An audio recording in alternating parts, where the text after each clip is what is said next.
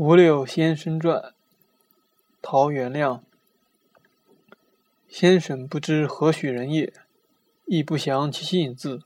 宅边有五柳树，因以为号。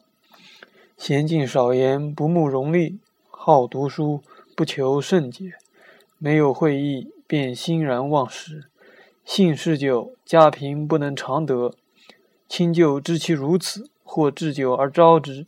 造饮辄尽，期在必醉；既醉则退，曾不令情去留。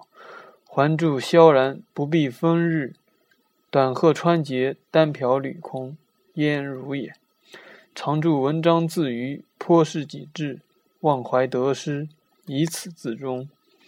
赞曰：前楼之妻有言：不积其于贫贱，不积极于富贵。其言自若人之仇乎？贤商赋诗以乐其志，吴怀氏之名于，葛天氏之名于。